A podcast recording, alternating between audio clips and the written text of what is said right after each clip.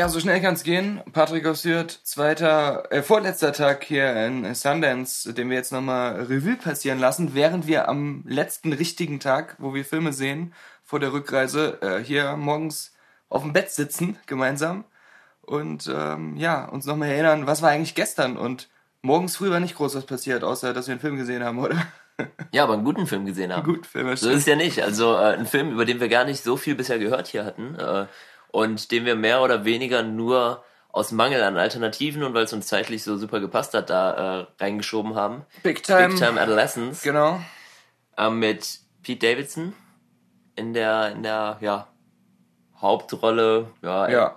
Er war auf jeden Fall auch, er hat den Film getragen als interessanteste Figur und als der, der die Story interessant gemacht hat, auf jeden Fall. Mhm. Und wir haben das erste Mal einen Film gesehen, der in der US Dramatic Competition ist, der eine Komödie war.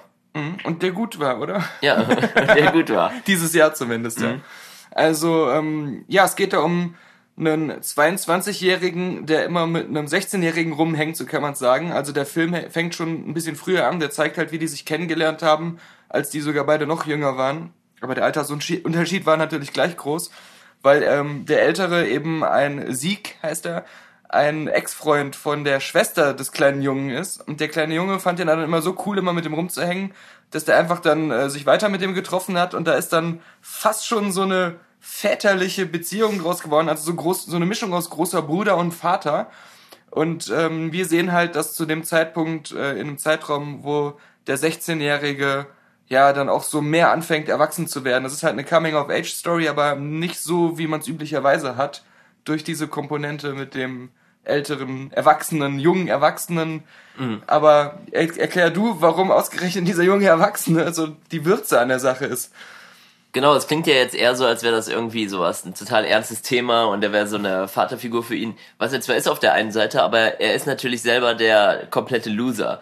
Und er ist so, ja, so eine Mischung aus Mark Wahlberg in Ted und Ted in Ted. Das stimmt. Und äh, dadurch hat das Ganze dann auch so ein bisschen so einen, äh, ich habe nach dem Film gesagt, das ist so ein bisschen wie der neue Superbad, den ich ja auch immer äh, total gerne mag. Und das war so der ähnliche Vibe. Also es war ein sehr witziger Film, sehr viele äh, gut deliverte Witze und trotzdem hatte es so diesen Coming of Age, ja, leichten Touch und äh, so ein bisschen erste Liebe kommt noch drin vor, aber es geht dann nicht so also da unterscheiden wir uns ein bisschen, glaube ich, in den Meinungen. Ich finde, dass es nicht in diese ganz Klischee-Richtung geht und dass viele Sachen irgendwie dann doch anders sind, als das oft in solchen Filmen sind, äh, ist. Aber hauptsächlich gut fand ich den Film einfach, weil er echt super unterhaltsam war und meiner Meinung nach komplett lustig. Also ich habe den ganzen Film durch Spaß gehabt, den zu gucken, hatte irgendwie gar keine wirklichen Längen in dem Film. Der war ja auch, glaube ich, nur anderthalb Stunden. Und Ein ähm, guter Trend übrigens, dass wir jetzt hier gerade Ja. bemerken, dass viele Filme nur so um die anderthalb Stunden herum sind. Ja, erstmal das. Und wir haben uns ja, ich habe es ja gestern schon gesagt, beschwert, dass es so wenig gute Komödien gibt. Und jetzt kriegen wir eine nach Das der stimmt. anderen. Das sind ja, Ja. wirklich fast die besten Filme, die wir dieses Jahr Aber es sind doch sehen. so, egal ob die so extrem übertrieben sind, was den Humor angeht und so voll überzogen, oder ob die jetzt immer noch in so einem realen Setting spielen, sie wirken trotzdem alle so mit viel Aufwand wie gute Indie-Filme gedreht. Und du hast nicht dieses Retortenkomödienmäßige, was man aus, aus Hollywood, aber auch aus Deutschland kennt. Diese äh, Standardart, sowas mit möglichst wenig Aufwand so zu machen. Und äh, hier ist wirklich, dass du auch äh, bei filmisch da viel Aufwand reingesteckt wird, einfach auch einen guten Film zu machen. Ja, und du hast wieder mal auch, auch wenn ich das jetzt auch die letzten Tage so oft bei Filmen gesagt habe, aber du hast wieder mal einen Film, wo extrem viel Herz drin steckt. Das heißt auch, diese ganzen dramatischen Sachen und die emotionalen Szenen zwischen den Charakteren funktionieren auch wieder super. Ja. Wodurch ja immer die, Co die Comedy dann auch besser funktioniert. Wenn du äh, das Dramatische, das Emotionale gut hinbekommst in der Komödie, dann ist es automatisch auch immer so, dass die Comedy dann noch besser einschlägt. Und das hat der Film, finde ich, von der Balance her super geschafft. Und du würdest auch glauben, dass es diese ganzen Charaktere, selbst der Sieg, der ja äh, wirklich auch so jemand ist, der viele absurde Sachen macht, auch die Freunde, die er so hat, sind ziemlich absurd, dass es die alle wirklich geben könnte. Weil die halt auch auf so eine natürliche Art immer noch diese Sachen delivern, die sie da machen und sagen. Und äh, das Interessante gerade an Sieg ist, dass er, ja, er ist ein Loser, aber irgendwie kriegt er das Leben so auf die Reihe, obwohl er fast nur abhängt, wie es ihm Spaß macht. Und er findet es auch gar nicht so verkehrt, obwohl jetzt jeder Außenstehende sagen würde, das ist so ein Rumhänger, Verlierer, Penner-Typ irgendwie. Drogen hier ein bisschen, äh, da viel Alkohol und äh, hängt eigentlich immer nur in seiner Bude mit, mit Kumpels rum, zockt Videospiele und macht Quatsch. Und, oder, oder fährt halt irgendwie rum und trifft sich mit irgendjemandem zum Kiffen oder so. Aber gleichzeitig hat er so selber so ein extrem krasses Selbstverständnis von sich selbst, dass er mega charming und mega eine Legende ist. Also er hält mhm. sich selbst für eine Legende und hat ein extremes Selbstbewusstsein. Und das ist auch bis zum Schluss im Film ändert sich das nicht wirklich und das macht es eigentlich interessant. Es wird auch nie irgendwie so gesagt, dass das so super schlecht ist in dem Film. Genau. Es sind dann natürlich die Eltern von dem, äh, ja, dem Mo, der da sein, sein Freund, sein jung, junger Freund ja. ist, die dann immer sagen, ja, häng nicht so viel mit dem ab oder der zieht dich runter oder sonst was. Aber es ist ja nie so, dass der Film da so eine klare Stellung bezieht und so sagt, ähm, der ist hier so voll der harte Loser und der zerstört am Ende sein komplettes Leben.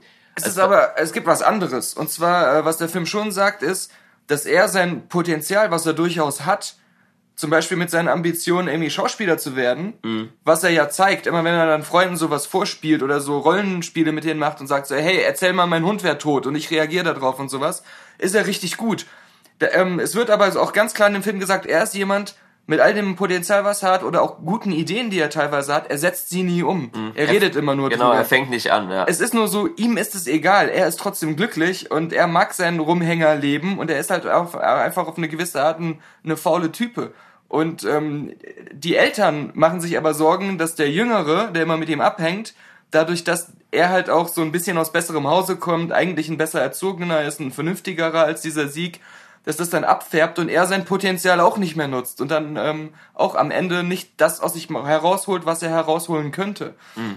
Also das ist so die, die, der Standpunkt, den der Film am ehesten noch bezieht. Ja? Aber er sagt, das stimmt schon, er sagt nicht, das eine ist verkehrt und das andere nicht, sondern es ist eine Entscheidung irgendwie. Ja.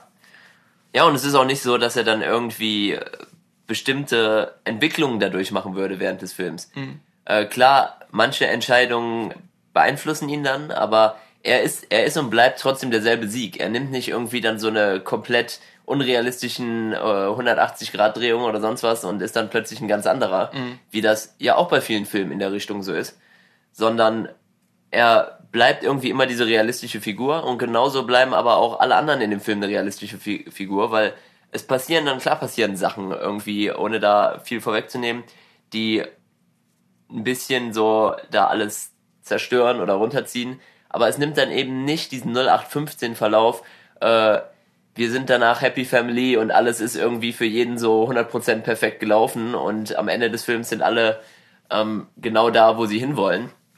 Sondern es hat da immer noch mehr, finde ich, diesen realistischen Touch, dass klar können Veränderungen passieren, aber es kann nicht in kurzer Zeit irgendwie sich so alles verändern mhm. und umschmeißen. Und es, es bleibt dann immer noch so ein bisschen, ein bisschen realitätsnah. Und auch trotzdem bis zum Ende hin witzig. Und das ist ja auch richtig oft, dass du im ersten Akt dann viele Witze rausgeballert werden und dann ähm, ab der Mitte des Films ungefähr das Ganze dann so immer ernster wird und äh, du eigentlich von der von der Gagdichte fast gar nichts mehr drin hast und mhm. der Ton des Films sich komplett ändert. Und das ist hier nicht. Du hast immer diesen wirklich diesen gute diese gute Balance zwischen ernsthafteren Sachen und echt einem äh, gut funktionierenden Humor. Genau, also ich fand auch jetzt nicht unbedingt, dass der Film so Klischee wäre, aber was ich eher meine ist, er, ähm, der Handlungsverlauf später ist das, was passiert, und das macht ja auch Sinn, weil der Film ja auch ein bisschen versucht, in, noch in seiner echten Welt zu bleiben, ist genau das, was man erwartet, wenn man gewisse Informationen hat. Und ich, was ich blöd finde, äh, als wir nachher darüber gesprochen haben, meintest du, dass dich hat es nicht gestört, weil es dir eigentlich egal war. Ähm, dass sie in der ersten Szene des Films schon das Ende vorwegnehmen. Also sie sagen einem eigentlich schon ähm, so ungefähr, dass gewisse Sachen auf jeden Fall schieflaufen werden. Und ähm, dadurch fand ich, ab der Hälfte hat der Film für mich so ein bisschen nachgelassen, weil ich wusste, okay, jetzt bald muss der Zeitpunkt kommen, wo alles diesen bestimmten Verlauf nimmt, um dahin zu kommen, was wir am Anfang gesehen haben. Und da habe ich so ein bisschen dann an das Interesse verloren.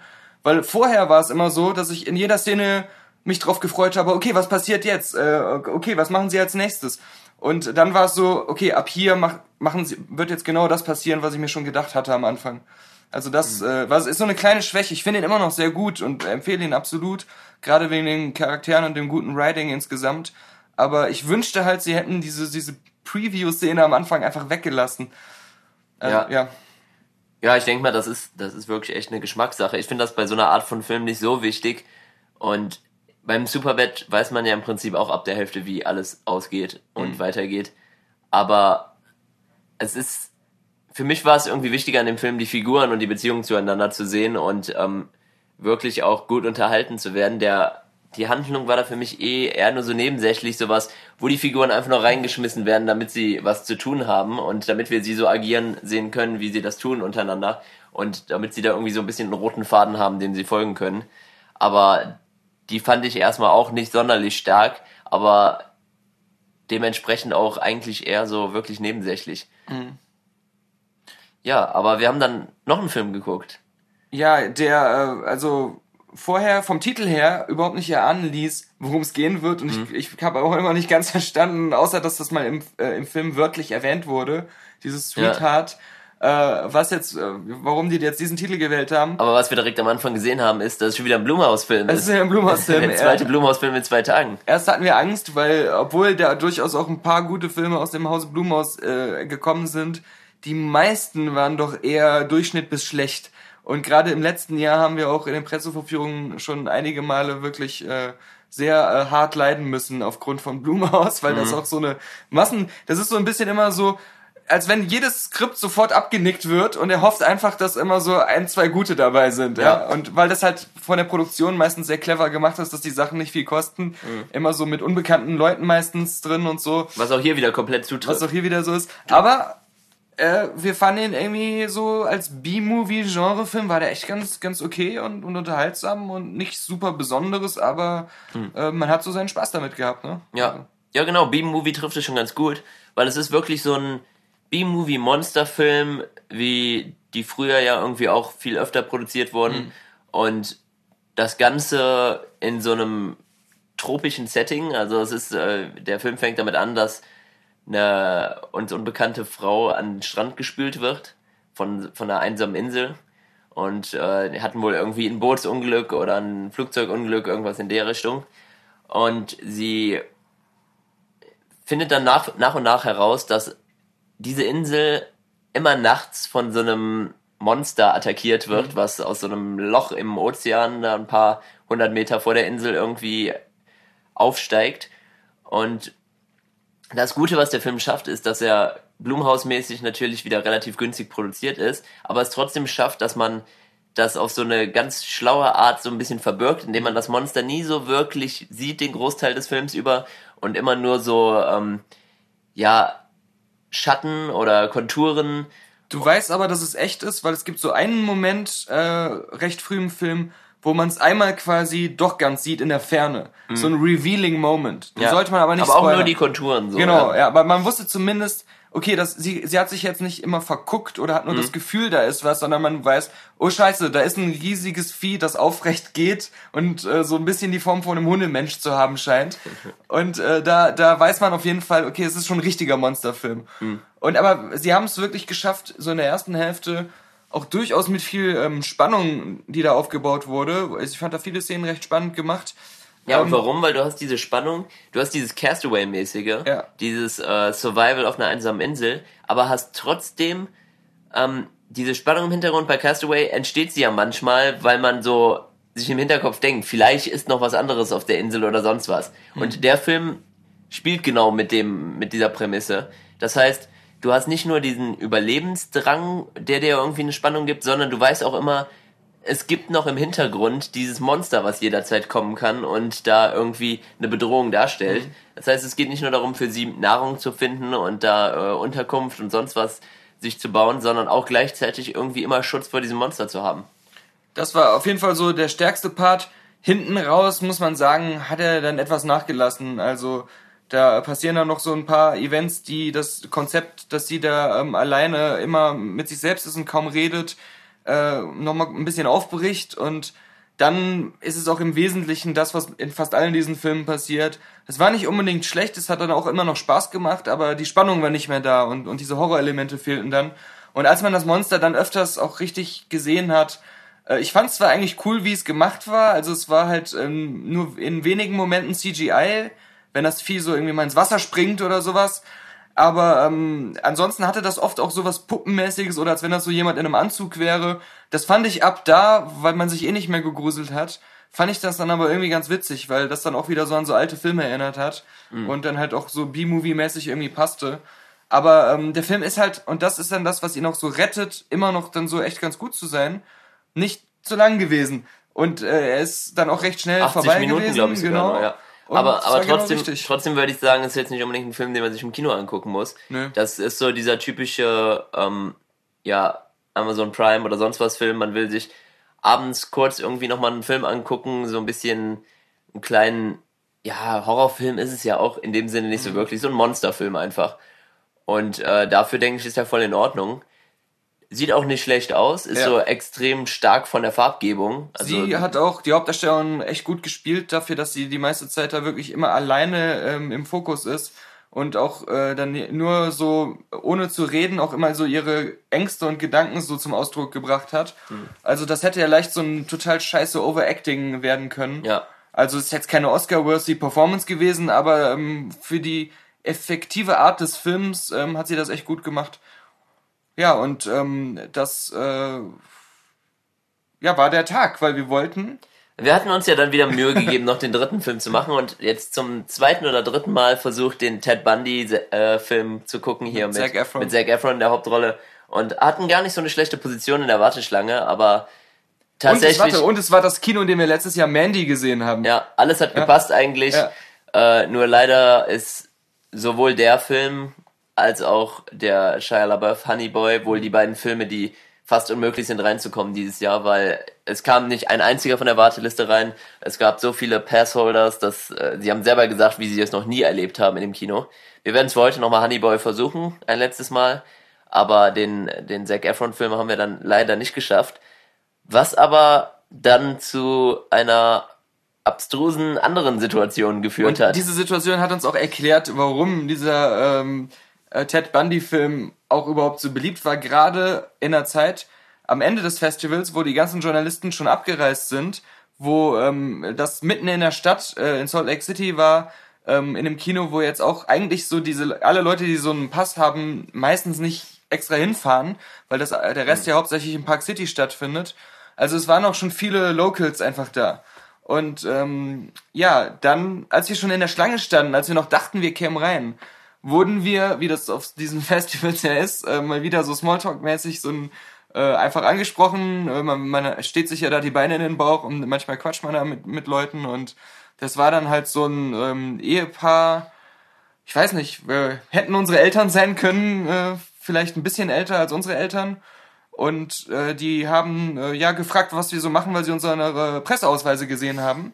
Und dann haben wir denen so das, das erzählt und dann meinten sie, dass sie halt aus Salt Lake City auch sind, also da wohnen und ähm, dann haben sie irgendwann auch erwähnt, dass äh, diese Ted Bundy Story für sie halt ein bisschen was Besonderes ist und das erklärt vielleicht auch, warum so viele Leute da aus der Gegend den sehen wollten, den Film, weil das ja hauptsächlich hier passiert ist, beziehungsweise er kam von hier, er hat dann später zwar auch dieser Serienkiller, muss man mal direkt sagen für Leute, die gar nicht wissen, wer das ist, äh, später dann auch in anderen Bundesstaaten viele Morde begangen und ja, ist dann er kam nicht von hier, aber er war längere Zeit hier. Ja, er war längere Zeit. Weil hier hat es eigentlich seine seine Mordserie so richtig ähm, ist richtig ausgebrochen. Also hier hat er, äh, glaube ich, auch ähm, man weiß am ehesten, dass er hier Leute umgebracht hat. Und ähm, ja, das heißt, dass dieser Ort hier, hier leben noch viele Leute, die zu der Zeit halt auch schon hier gelebt haben und das so äh, live mitbekommen haben quasi. Und äh, ja, deswegen hat das hier so einen ganz starken Bezug zu der Gegend. Ja, Cut to. Wir sind nicht reingekommen und auf einmal sitzen wir in einem Restaurant mit diesem Ehepaar, die uns zum Essen eingeladen haben. Ja. Und ähm, nicht in irgendeinem Restaurant, sondern in dem Ramen-Nudel-Restaurant, in dem wir letztes Jahr schon waren, ja. wo ich diese heißen, äh, äh diese scharfen Chicken Wings gegessen hatte. Mhm. Ja, und dann entsteht direkt am Anfang diese Situation, wir stehen da und Aha. sie sagen so, ja, und jetzt während des Essens erzählen wir euch mal diese ganze Geschichte über Ted Bundy. Und die Bedienung sagt so, habt ihr gerade über Ted Bundy geredet? Mein Freund wohnt in dem Haus, wo er äh, ja. mal gewohnt hat. Und du denkst dir nur so, was ist denn hier los? Ja, ähm, ja dann hat es da zu diesem längeren Geschichtsstunde über Ted Bundy geführt, äh, wo wir dann irgendwie alle Informationen bekommen mhm. haben, was, was da vielleicht sogar mehr als der mehr Film als uns Film. gegeben hätte. Ja. Und das dann noch dazu geführt hat, dass wir später noch eine kleine kleinen Exkurs über Mormonen bekommen haben, über ja. das Aufwachsen in Salt Lake City, wenn man kein Mormone ist und sowas. Man darf ja nicht vergessen, dass die Salt Lake City sogar gegründet haben und äh, wir ähm, deswegen auch solche Sachen haben. Das ist zwar jetzt nicht Salt Lake City exklusiv, aber hier ist es halt besonders streng, dass wir nicht einfach mal so im Bierchen auf der Straße rumlaufen können oder noch nicht mal ungeöffnet einfach aus dem Supermarkt es ins Auto tragen können, das auf dem Parkplatz steht, ohne dass mehrere Leute einen von der Seite so zuflüstern, pack das mal lieber weg, ja, versteck das mal lieber, zeig das nicht in der Öffentlichkeit. Mhm.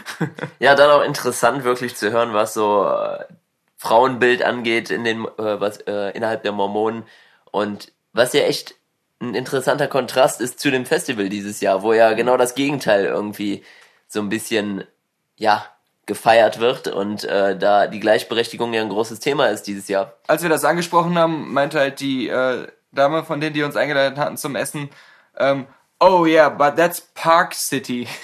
und da ist dann nochmal ein anderer Schlagmensch quasi. Ja, Park City ist wohl das Gallierdorf hier in Utah. Äh, zwischen den ganzen Mormonen-Communities ist Park City wohl sehr liberal und da so ein bisschen ausgeschlossen. Mhm.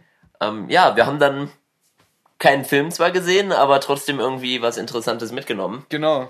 Und heute haben wir dann den letzten Tag, wo wir dann wirklich nochmal probieren, Minimum drei Filme rauszuhauen. Wir können auch noch sagen, äh, bezüglich Ted Bundy haben wir den Tipp bekommen, werden wir uns auch angucken, dass da eine vierteilige Doku bei Netflix ähm, drin ist. Also wir vermuten, dass sie auch Net bei Netflix in Deutschland ist. Ähm, hier gibt's die auf jeden Fall. Also wer jetzt äh, sowieso immer Serienkiller faszinierend findet und so Dokus über ähm, solche ähm, äh, Massenmörder und sowas, äh, die soll recht gut sein, haben uns hier die Locals verraten, mhm. die ja in der Materie sind. Die übrigens auch meinten, dass sie sich ziemlich, dass sie ziemlich sicher sind, eines seiner Opfer gekannt zu haben und dem auch garantiert mal über den Weg gelaufen äh, sind hier und so. Äh, also ja, das war schon. Ja, und wer jetzt irgendwie traurig ist, dass er nichts hier von uns gehört hat über den Zac Efron-Film, man kann, denke ich, ziemlich sicher davon ausgehen, dass das ein Film ist, der ein weites Release bekommt, einfach schon was hier den Bass angeht. Dann hat es dann natürlich stark besetzt, hat eine interessante Handlung und sowas. Also früher oder später werden wir da dann von der Pressevorführung drüber berichten. Also das ist nicht ausgespart. Deswegen sind wir auch nicht ganz so traurig, weil wir ja doch eher froh sind, hier Filme zu gucken, die wir dann vielleicht nachher nicht mehr so zu Gesicht bekommen. Und nicht unbedingt die Filme, die sowieso einen riesen Release bekommen. Eben, eben. Also und letztes Jahr haben wir das ja intuitiv, ohne es zu planen, auch so ähm, gehabt, dass wir so Sachen wie äh, Hereditary oder ähm, wie ist der Film mit dem Assassination Tochter? Nation genau, oder? Assassination Nation mit der äh, Vater und Tochter, die da Eight Grade Leave No Trace. Leave No Trace, ja. Ja, äh, dann recht komfortabel zum Filmrelease nachholen konnten, weil mhm. die einfach auch einen, äh, einen bekommen haben überhaupt. Und ähm, aber ich möchte noch mal, dass wir uns das auf der Zunge zergehen lassen. Wir gehen mit fremden Leuten mit, die einfach so spontan uns ansprechen, die uns die ganze Zeit erzählen von einem Serienmörder, der auch immer random Leute auf der Straße angesprochen und mitgenommen hat. Und gleichzeitig erzählen sie uns, dass früher die Leute viel leichtgläubiger waren und immer mit Fremden mitgegangen sind, wenn sie angesprochen wurden, deswegen sowas viel leichter war. Und sie machen Fotos von uns und, und sie fragen, wo wir wohnen. ja, genau. Ja, aber wir, wir ähm, haben, glaube ich, da doch unsere Menschenkenntnis äh, gut spielen lassen. Ähm, ihr werdet es vielleicht nächstes Jahr erfahren, denn wir wurden freundlicherweise gleich eingeladen, wenn wir Lust haben, auch nächstes Jahr bei denen einfach zu übernachten, weil die scheinbar irgendwie hier ein großes Haus haben und die Kinder auch schon ausgezogen sind. Also könnte es gut sein. Entweder wir haben eine ähm, kostenlose, haben sie gesagt jedenfalls, oder sehr günstige, falls sie noch ihre Meinung ändern, Unterkunft. Und wir werden wieder podcasten äh, von Sundance aus nächstes Jahr. Oder ihr lest in der Zeitung, dass wir ermordet wurden. Neuer das, Serienkiller in Salt Lake City. So wie bei Bandersnatch. Äh, es gibt diese zwei Wege. Ja. Nur leider könnt ihr nicht entscheiden, welchen wir nehmen werden. Und leider können wir nicht bei einer falschen Entscheidung wieder zurückspringen. Das stimmt. Und wir wollen nicht zurückspulen, dass wir die Kooperation mit Shirtigo gemacht haben. Wie oft wir angesprochen wurden. Trevor Anderson, der Regisseur, bei dem wir gestern waren, ähm, auch gestern die Leute, auf unsere geilen Hoodies mit unserem Logo drauf, mit unserem Shirtigo-Sponsor hinten drauf. Man, man kriegt ja manchmal auch von Sponsoren, sehe ich bei anderen, das ist ja bei uns eher so das erste Mal, dass, es, dass wir jetzt so sowas haben, was die für Merchandise den Leuten dann zustecken und, und in was für potthässliche, scheiße designte, minderwertig produzierte Ware sich manche Menschen den ganzen Tag oder über Wochen quetschen müssen. Es wird dann sogar noch in der falschen Größe geliefert. Ich werde nicht mehr. Äh, da ist, hat man echt Mitleid, was, was andere da für ein schlechtes Sponsoren losziehen. Bei uns, Shirtigo, einfach, bam, schickt uns was. Das werde ich auch noch privat über, ich glaube, Jahrzehnte tragen, solange ich noch reinpasse. Und ähm, da muss ich meine Figur halten. Das motiviert mich, Sport zu machen, mich gesund zu ernähren. Und ich will es einfach weiter anziehen.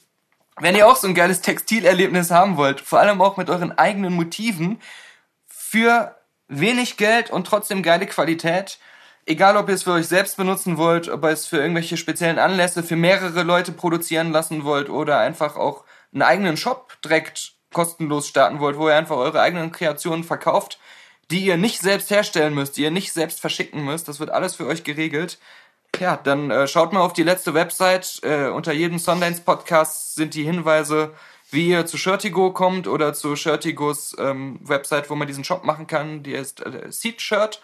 Und da gibt's dann auch einen Code, mit dem ihr bei Shirtigo ein kostenloses T-Shirt, das ihr selbst designt habt, euch zuschicken lassen könnt, um das einfach mal auszuprobieren. Und wir haben es ja schon gesagt, Patrick hatte da eine gute Idee.